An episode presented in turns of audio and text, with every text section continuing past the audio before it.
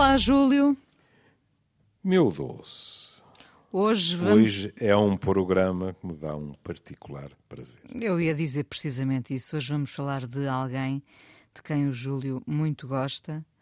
Uh, hum. tem, um, tem uns poemas na manga? Tenho. Ah. Acho, acho que é a melhor maneira, não é? Dizer, Bom, primeiro de tudo dizer que hum. uh, o centenário de Eugênio de Andrade se hum. assinala no dia 19 de janeiro, não é? Com a Câmara do uhum. Fundão é. a organizar várias iniciativas. Mas uh, acrescentar também que ao longo destes nossos anos aqui de Amoré, Muitas vezes o Júlio falou uhum. no Eugênio de Andrade e na sua poesia. Um, não sei se, eh, antes até de podermos ir à, à, poesia, falar um pouco do homem que ele terá sido. Um, um solitário, um homem muito entregue às palavras, às flores, à, à, às Eu conheci-o assim. Sim. Fala eu, um eu conheci-o assim.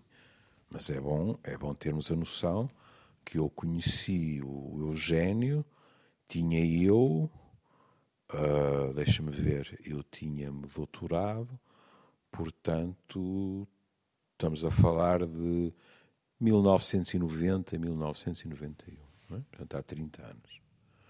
E, portanto, conheço um homem maduro, digamos assim, e, e nessa altura até com. Uh, problemas de saúde que, que levaram ao seu internamento. E por isso eu pensei que, quando lhe tinha mandado a minha tese de doutoramento, que o que eu, o que eu não o censuraria se tivesse feito, que ele teria lido em diagonal meia dúzia de páginas e ponto final. E não foi isso que aconteceu. Ele mandou-me um dos seus famosos bilhetes, não é? A dizer não sabia que se escrevia sobre estes temas na universidade. E depois, como aqueles que conheceram o Eugênio sabem, acabou por seguir, felizmente, um convite para um chá. E foi assim que começou uma amizade, não íntima, não do cotidiano, mas que do meu lado foi sólida. E gosto de acreditar que do lado dele também. E que retrato então faria desse homem que conheceu, para além do poeta?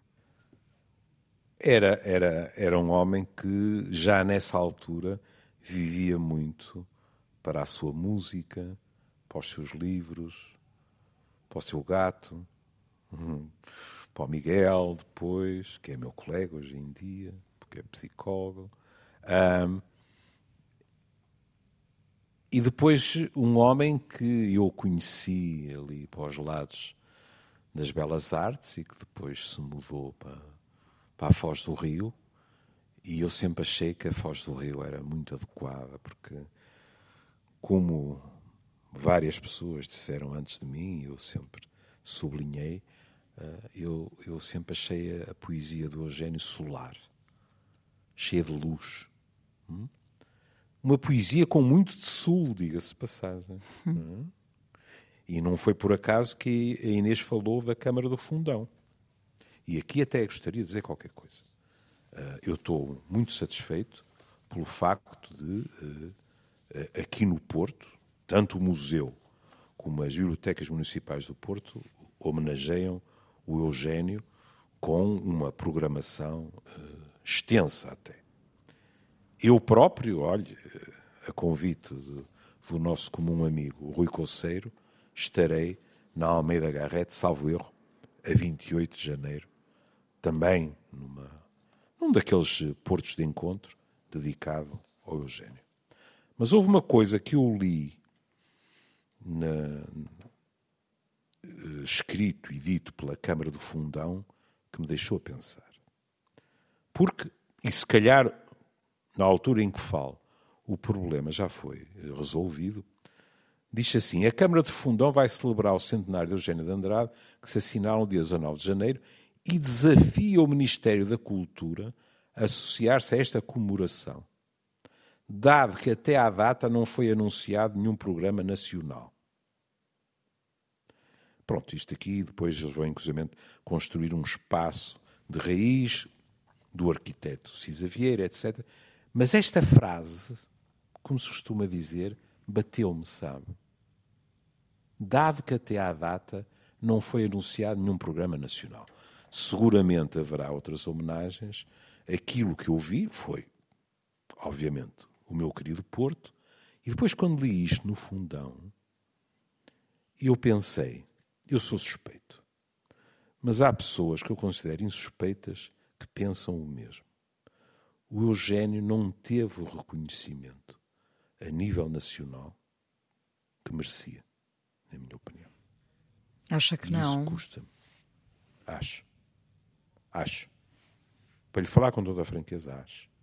E isso faz-me pena. E, portanto, as palavras que vieram do fundão uh, encontraram eco em mim. Mas, enfim, pronto. E eu encontrei um homem em circunstâncias muito especiais. E agora isso permite-me falar de outro homem de quem eu gosto muito e, e por quem fiquei muito satisfeito, o João Luís Barreto Guimarães, uh, que, que, ganhou prémio o Pessoa. Prémio Pessoa. Pronto. O João Luís Barreto Guimarães, hoje, rege uma, uma disciplina opcional em, em biomédicas sobre uh, poesia. E uh, não digo que tenhamos sido os primeiros, mas eu e a Inês, de imediato, fizemos um programa sobre isso. Dizendo como achamos que, lá porque estamos na área das ciências, as humanidades são fundamentais. E ainda por cima, em profissionais de saúde. Pronto. Mas eu, eu, eu ensinei sempre em biomédicas, uh, recorrendo tanto à poesia como uh, à pintura. Nada que se compare ao que o João Luís tem agora, por duas razões. Em primeiro lugar, é uma disciplina dedicada mesmo à cultura, não é apoiar-nos na cultura para ensinar antropologia médica, como fiz, e, e por outro lado, perdoará que, que eu utilize uma palavra anglo-saxónica pelo upgrade. Uma coisa é um médico que leu umas coisas por fora, outra coisa é um poeta a dar esse que também é médico, diga-se passagem, não é? Mas um poeta como João Luís, pronto. Uh, agora, o que é que acontece? Acontece que depois eu senti-me na obrigação de fazer a pergunta ao Eugênio, dizer, oh, Eugênio, eu uso a sua poesia, e darei já um exemplo clássico de como é, como é possível falar de, de psicologia de desenvolvimento com, com a poesia da Jane de Andrade e de outros, estamos a falar de hoje. E disse-lhe, olha, mas uh, outro dia uh, houve uma pessoa que eu muito estimo e admiro, uh, que me fez um reparo, que foi dizer mas a, a, poesia não é para ser projetada na parede, porque eu nem sempre lia. Eu também tinha slides com poesia, porque era mais fácil seguir, digamos assim. E eu fiquei a pensar nisso, Eugênio. O Eugênio, como, como, como na missa antigamente, dizia uma só palavra, não é? Se o Eugênio diz uma palavra, eu nunca mais projeto um slide com poesia sua na parede. E o Eugênio sorriu e disse assim: E eles estão com atenção e leem. Eu disse ao Eugênio: Eu tenho quase 200 alunos, hum. tenho lá 30 ou 40. Esses garanto que leem. E ele disse: Ah, então projete. O que é muito curioso, porque ele disse-me a mesma coisa quando, uma vez nos Estados Unidos, viu que eles liam poesia dele no computador. E disse-me, oh, Júlio, mas leem? Disse, Exatamente, Eugênio, pronto. Eu estou à vontade, que sabe como eu amo os livros, livros, não é? Mas liam. Hum? E, portanto... Não interessa o isso... meio porque, porque lá chegamos, não é? Interessa é chegar. É, interessa é chegar, não é? E depois porque eu não devo só a poesia ao Eugênio e uh, inúmeras gentilezas. Eu devo também ao Eugênio ter sido um crítico disponível e feroz da minha própria escrita. Eu sou um escrevinhador, também escrevi coisas, não é? E era reconfortante ter alguém a quem eu mandava um livro e ele, em primeiro lugar, lia. Mas em segundo lugar, depois, ou à conversa, ou até por escrito, ele fez, dizia: Gostei disto, isto em contrapartida, foi escrito à pressa, não pode ser, devia ter sido reescrito tal. E isto é muito bom para nós, sabe? Tinha um olhar rigoroso. Ter a certeza. Sim, é, sim. rigoroso. E, o, e, e, eu sabia que ele não ia medir as palavras. Não havia favores. Ele ia dizer exatamente o que quisesse. É? De tal forma que um dia o Eugênio lançou-me um desafio e eu não aceitei o repto. Devo-lhe dizer que não tenho arrependimentos por isso. Em primeiro lugar, porque acho que não tinha qualidade para o fazer. Em segundo lugar, porque a minha vida estava toda organizada de outra forma. Mas um dia o Eugênio disse-me, olhos nos olhos: Você deve escrever a sério. Para escrever a sério, não pode fazer a vida que faz. Você faz 30 coisas ao mesmo tempo. Portanto, você corta com isso tudo, mete-se em casa onde quiser e vai escrever um romance a sério. Pronto. E eu compreendo isto. Sim, sendo que o próprio Eugênio, durante 30 e tal anos, foi funcionário público. Que remédio. Claro. Que remédio. Claro. É? Quando, quantos em Portugal é que se podem dar ao luxo de viver do que escrevem? Muito menos nesta, numa altura destas, não é? Não digo agora. Sim, do, pronto, pronto. No tempo do Eugênio, não é? Pronto. É. Depois, agora vamos então um, a um dos poemas, por uma razão, porque eu pensei assim, é curioso, ao longo dos anos, tendo eu, acho que as obras completas do Eugênio, eu fui mudando nos poemas. E notei isso, sabe como? Notei isso com, nos espetáculos com o nosso comum amigo Júlio Rezende, que, que gravou comigo um disco com poesia do Eugênio e do Gonçalo M. Tavares, não é? E eu comecei, sobretudo nos espetáculos, a notar que os poemas que eu escolhia para dizer tinham vindo a mudar. Hum? Eu tenho algumas teorias quanto às razões, mas por causa do que eu disse, do ensino, eu, eu, eu voltarei pelo menos a um dos clássicos. Voltarei ao poema que o Eugênio teve a gentileza de dizer no Sexualidades. No Sexualidades, quer dizer, gravado na casa dele, como é evidente. Mas ele teve a gentileza de dizer o famoso poema à mãe, que eu utilizava para falar de psicologia do desenvolvimento.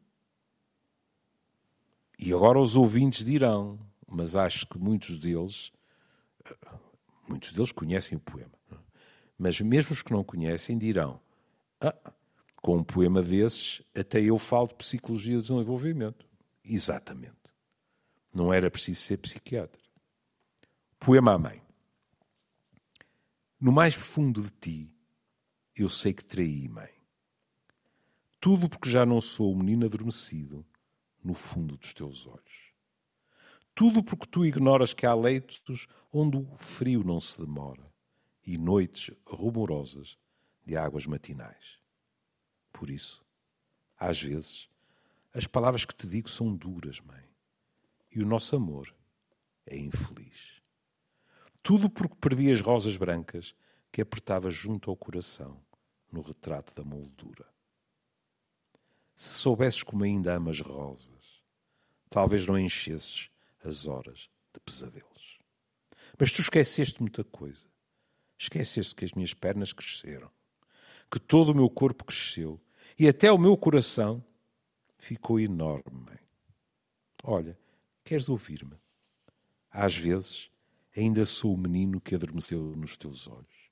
Ainda aperto contra o coração rosas tão brancas como as que tens na moldura. Ainda ouço a tua voz. Era uma vez uma princesa no meio de um laranjal. Mas tu sabes, a noite é enorme e todo o meu corpo cresceu. Eu saí da moldura, dei às aves os meus olhos a beber. Não me esqueci de nada, mãe. Guarda a tua voz dentro de mim e deixo-te as rosas. Boa noite. Eu vou com as aves.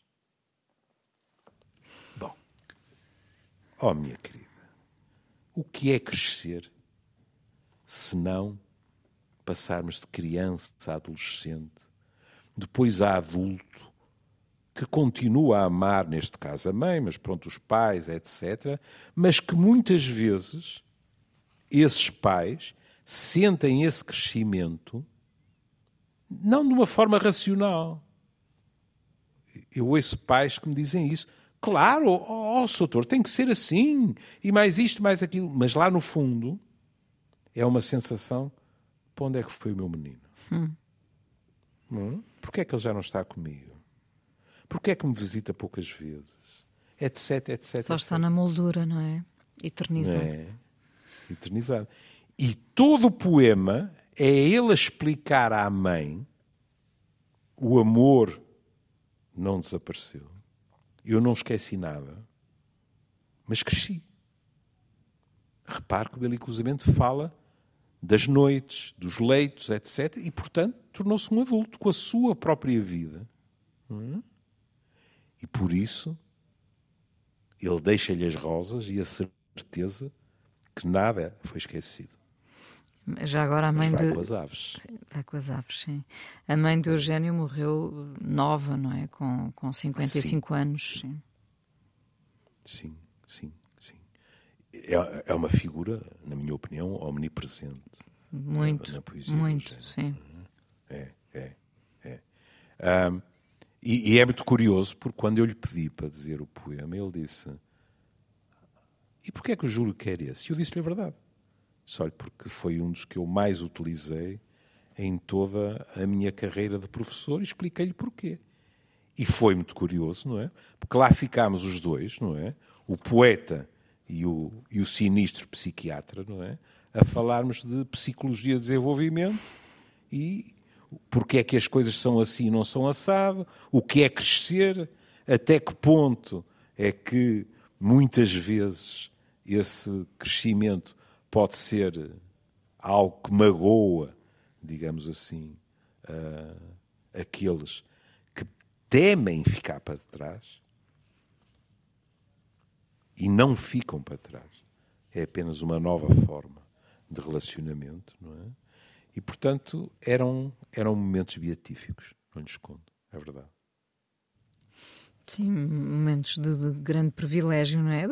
Para ambos, é. já agora, para ambos também. Não, porque... para ambos nada, para mim, por amor de Deus. Para, para si, uh, certamente, mas uh, o Júlio também lhe levaria outras, outras linguagens, não é? Uh, só nesse aspecto, acho, acho que ele gostava muito de ouvir um ouvidor de pessoas, percebe? E um, quando eu lhe contava, um perguntador também, não é? Também, não é? Quando eu lhe contava as histórias, etc, etc, não é? É evidente que para ele isso era qualquer coisa que, que era agradável também. Desde logo porque nem toda a gente tem essa capacidade, não é? É que o Eugênio sabia ouvir.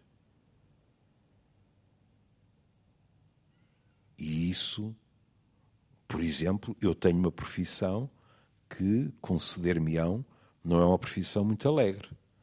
Os, os, os, clientes dos psiquiatras não vão para lá fazer festas de passagem de ano. Têm muito melhor que fazer ao dinheiro do que isso, não é? Portanto, nesse aspecto, como hoje em dia se diz muitas vezes, até poderíamos dizer, é uma profissão de desgaste rápido. Mas eu tenho que ser verdadeiro é uma profissão de fascínio inacabado. Porque ao fim de 40 e tal anos eu continuo a sair do consultório de queixo no chão. A velha frase, a realidade ultrapassa a ficção. Todos os dias, no seu caso. Ah. É, é. Não digo todos os dias, mas com, com frequência isso acontece. Não é? Porque o, e para lhe dar o contrário. Diga, diga.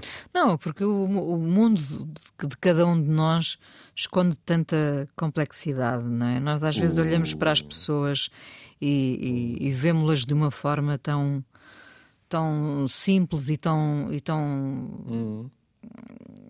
aparentemente uh, hum. sem interesse, não é? E, e cada uhum. pessoa tem, tem. O Júlio sabe muito bem, não é? Tem, nós somos feitos de tantos nós, não é? Aí está. Por desatar. E, e tantas facetas. E tantas facetas, Por. Porque uh, eu gosto tanto do programa ao domingo. porque continuo a adorar a Associação Livre. Uh, uh, nós às vezes não nos apercebemos, mas nós criamos personagens ao longo da nossa vida para os outros. E eu até digo criar personagens porque dizer desempenhar papéis parece que estamos a, a, a dar a entender que há fingimento ou esforço. Hum? Não. As pessoas veem-nos de uma determinada forma. Não digo monolítica, mas com determinadas características eh, que ficam na cabeça das pessoas. Hum? Sei lá, a seguir ao sexualidade, já lhe contei isso, havia pessoas que iam ao meu consultório e que me diziam ai, o professor afinal não é tão bem disposto como eu pensava. Porque estavam muito habituadas às gargalhadas do sexualidades com os meus convidados, etc. e tal, e no consultório as coisas não eram assim. Portanto, nós formamos imagens. E vou-lhe dar um exemplo numa área que nos é cara a ambos. Quando alguém é vista pelos outros, ou visto, como um cuidador ou uma cuidadora,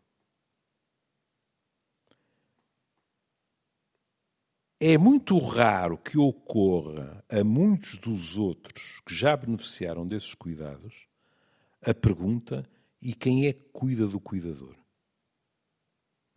E quando o cuidador ou a cuidadora se vai abaixo, há um movimento de surpresa. Porque para muitos dos outros é uma hipótese que não se põe. Aquela pessoa, ao longo de anos, anos e anos, foi o ombro e, eventualmente, o braço que acompanha e abraça de X amigos. E essa rua nunca foi dois sentidos. E de repente a pessoa vai-se abaixo. E os outros ficam surpreendidos, outros ficam assustados. Porquê? Porque aquela pessoa tem outras facetas que não faziam parte da imagem que era construída acerca dela. E, e repare, e nesses casos a vulnerabilidade aparece quase como fraqueza, não é? Porque, porque nós diremos, ah, porque eu sempre habituei, me habituei a vê-lo ou a vê-la hum, uh, tão forte e tão capaz exato. e agora está em baixo. Claro que está em baixo. está em baixo. Com toda a razão está em baixo. Exatamente. E, e, e é fascinante a miscelânea de sentimentos envolvidos, porque aqueles, olha, no seio das famílias, é muito frequente haver uma pessoa é por cause, em geral mulher, que é cuidadora da família. E quando essa pessoa se vai abaixo, as pessoas ficam preocupadas, é evidente, mas as pessoas ficam também surpreendidas e algumas delas até assustadas. Porque têm a sensação, às vezes inconsciente, ao diabo. Isto abana os alicerces. É quase como se aquela pessoa tivesse assinado um contrato que dizia: Eu não me vou abaixo, vocês vão, eu cá estarei. E depois a, a, luta interior, não é? Para não fraquejar, quando, quando se percebe aos primeiros sinais que há algo que está a, a, a correr mal ou menos bem dentro de nós, estamos a, a, receber os primeiros sinais do nosso corpo, da nossa mente e, e, e estamos em luta connosco porque não queremos Tem toda a razão. expor essa fragilidade, não é? Mais do que isso, muitas vezes ouvi pessoas que não se acham no direito de demonstrar fragilidade porque têm a noção de que há um sistema, neste caso familiar, que depende delas. E, portanto, cometem um erro muitas vezes, que é em vez de pedir ajuda, e aqui também estou a incluir a família, porque não? Em termos de nos abrirmos com aqueles que nos são queridos, mas até uma ajuda profissional, tentam cerrar os dentes e aguentar. E se depois as coisas não se resolvem, pode ser muito mais complicado voltar à tona do que no início. O que acontece é que elas sentem isso quase como uma traição àqueles que amam.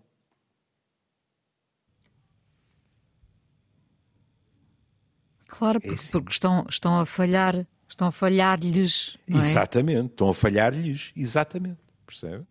Aquelas, aquelas pessoas, por exemplo, que, uh, uh, sei lá, eu, eu, eu, já lhe contei isso, não é?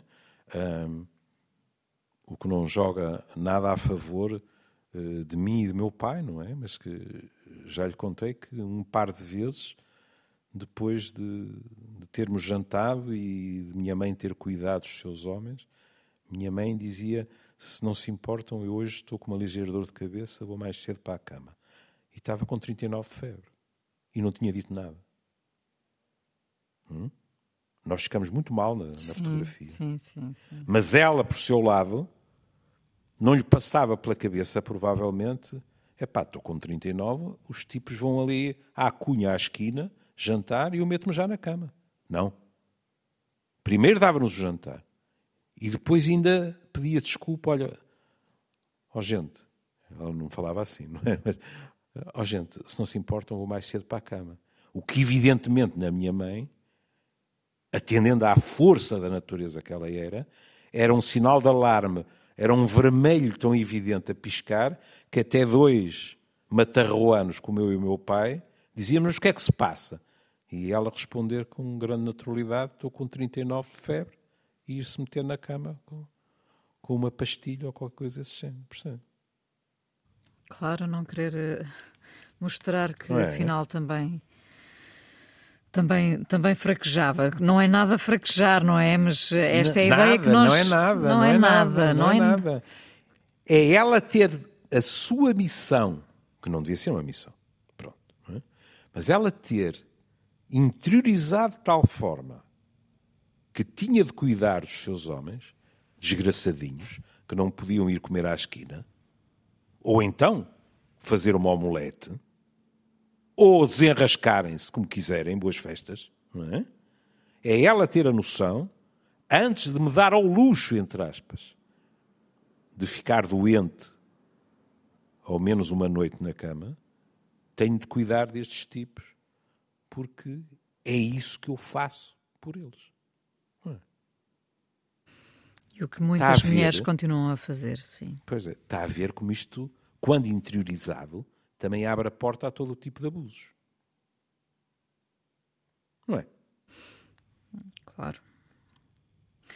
Como é que nós fomos parar aqui do. do... Lembro-me do Eugênio. Faço a mínima ideia. vamos, vamos, vamos alegrar um bocadinho mais isto com outros clássicos. O sorriso. Vamos a isso. O sorriso. Creio que foi o sorriso. O sorriso foi quem abriu a porta. Era um sorriso com muita luz lá dentro. Apetecia entrar nele, tirar a roupa, ficar nu dentro daquele sorriso, correr, navegar, morrer naquele sorriso. Hum? Uma delícia. Sendo Eugênio um homem de, de sorriso tímido? Era. Era. Era. Era. Uh, como é que eu lhe ia dizer?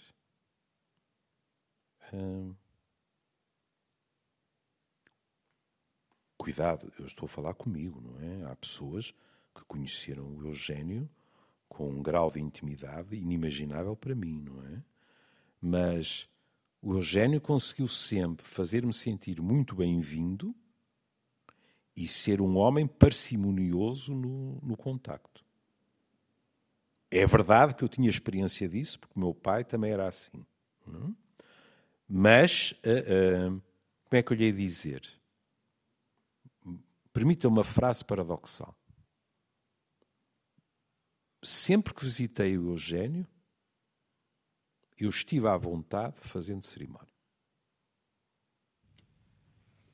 Havia uma certa solenidade, não? Apesar de tudo, parecia é. um momento solene.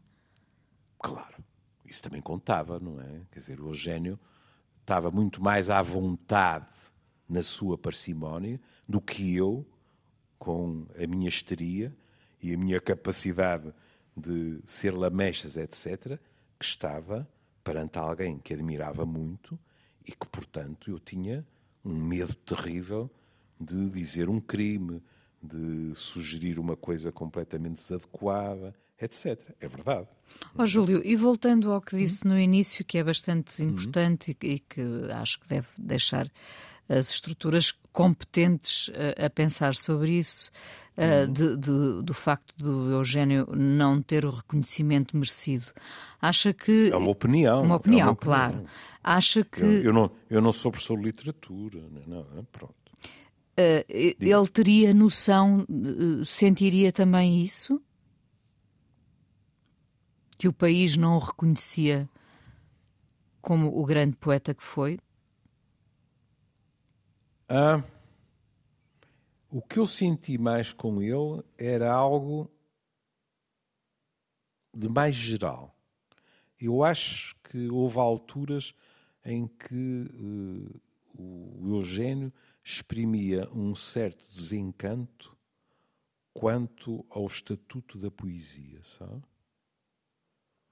Vou-lhe dar um exemplo. Nunca esqueci. Ele uma vez teve uma frase que é curiosa, porque é, é áspera. Ele uma vez uh, disse, se bem me lembro, a prosa voa rasa como a perdiz. Leia-se, entre parênteses, a poesia voa mais alto. Hum. Hum. E, no entanto, cuidado, este homem podia dizer uma coisa destas. É? Lembro-me, e olha, foi uma surpresa para ele, ele não sabia que eu, por afinidade, eh, eh, pertencia à família da Aquilino Ribeiro. O Eugênio disse-me, num mundo em que Portugal tivesse uma, uma estamos a falar, não é, do Portugal da, da, da velha senhora, não é? Mas em que Portugal tivesse um reconhecimento maior, a literatura portuguesa eh, fosse mais conhecida, etc., o, o, Eugênio tinha uma admiração extraordinária por, por Aquilino. Lembro que o Eugênio dizia: uma pessoa lê a primeira linha do Malhadinhas e tem a certeza que está perante um enorme escritor. Hum? E, portanto, isto não significa que ele não apreciasse a prosa. Credo, ele próprio escreveu prosa, embora, sobretudo, prosa poética, não é? Mas eu acho que ele às vezes tinha assim a sensação que a poesia não tinha o lugar que lhe era devido. Quanto à poesia dele, nunca lhe ouvi uma queixa sequer. Nada. Provavelmente Eugênio ficaria muito mais satisfeito com a quantidade de poetas que foram nascendo nos últimos tempos, não é? Nós uhum. temos uma boa fatia de, de, poetas portugueses, homens e mulheres, penso eu. Uhum. Portanto, a, a, poesia muita é gente nova. Muita gente nova. Temos muita gente nova, mesmo de idade, não é? Não é serem recentes, é mesmo de idade. E isso é reconfortante. Não, é? uh, não duvido que, que o Eugênio era capaz de de uh, não ficar fã de alguma dessa poesia, mas tenho a certeza que daquela que gostasse, o Eugênio sabia ser muito generoso e, e era capaz de animar a pessoa. Estou à vontade. Eu nunca escrevi um verso, portanto, não, não se tratava de mim. É? Mas, mas é, é, isso era uma coisa que eu admirava nele, era o sentido de justiça. Ele não poupava a, a prosa ou a poesia de alguém, mas quando a admirava era capaz de o dizer também. Mais um poema aí, por aí? Ora, deixe ver, o que, é que, que é que aparece por aqui? Olha, eu falei de prosa. Quer ver prosa? Não, isto aqui é completamente desonesto. Imagina o título disto. Chama-se Porto. Estranho, Como é que estranho, estranho. Coisa estranha. Os desígnios do Senhor são imprescrutáveis. Porto. O Porto é só uma certa maneira de me refugiar na tarde. Forrar-me de silêncio e procurar trazer à tona algumas palavras, sem outro fito que não seja o de opor ao corpo espesso destes muros a insurreição do olhar. Irra. Hum? O Porto tem muros, o Porto é cinzento. Para um homem que idolatrava a luz, o Porto é uma cidade que ele aprendeu a amar, mas que não, não deve ter sido fácil. E depois, a insurreição do olhar perante esses muros. O Porto é só esta atenção empenhada em escutar os passos dos velhos, que a certas horas atravessam a rua para passarem os dias no café em frente, os olhos vazios, as lágrimas todas das crianças de São Vítor correndo nos sulcos da sua melancolia. Veja como ele junta as crianças e os velhos neste caso, velhos que não estão bem com a sua vida. O Porto é só a pequena praça onde há tantos anos, ele viveu lá há muito tempo, aprendo metodicamente a ser árvore, aproximando-me assim cada vez mais da restolhada matinal dos pardais, esses velhacos que, por muito que se afastem, regressam sempre à minha vida. Chamar velhacos com doçura aos pardais não é para qualquer um. Mas, mas... Por fim, ah, sim, diga. diga. Não, não. Ainda, temos um bocadinho. Desentendido da cidade, olho na palma da mão os resíduos da juventude. E dessa paixão sem regra, deixarei que uma pétala pouse aqui por ser de cal. Muito bonito. Por exemplo, quando eu lhe digo a questão da luz, são inúmeros os poemas de Eugênio onde aparece a cal, o branco, a luminosidade, o mar, as dunas, etc. Um poeta luminoso, mesmo que é. aparentemente triste, mas quer dizer, a poesia é feita também dessa, dessa é. tristeza, é. dessa melancolia, nostalgia.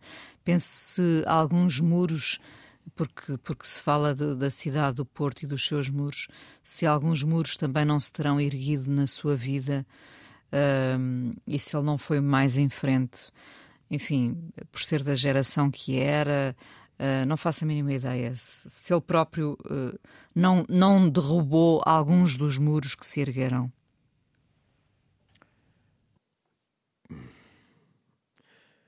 Penso que sim. E por aqui me fico. uh, há, há, qualquer coisa que, que, que eu também uh, gostaria de dizer que é. Um, tive muita pena uh, peço-lhe. Uh, isto é injusto para si, mas peço-lhe que acredite que estou a dizer isto sem qualquer intuito malévolo, sem segundas, terceiras ou quartas intenções, sem caneladas escondidas, sem seja o que for.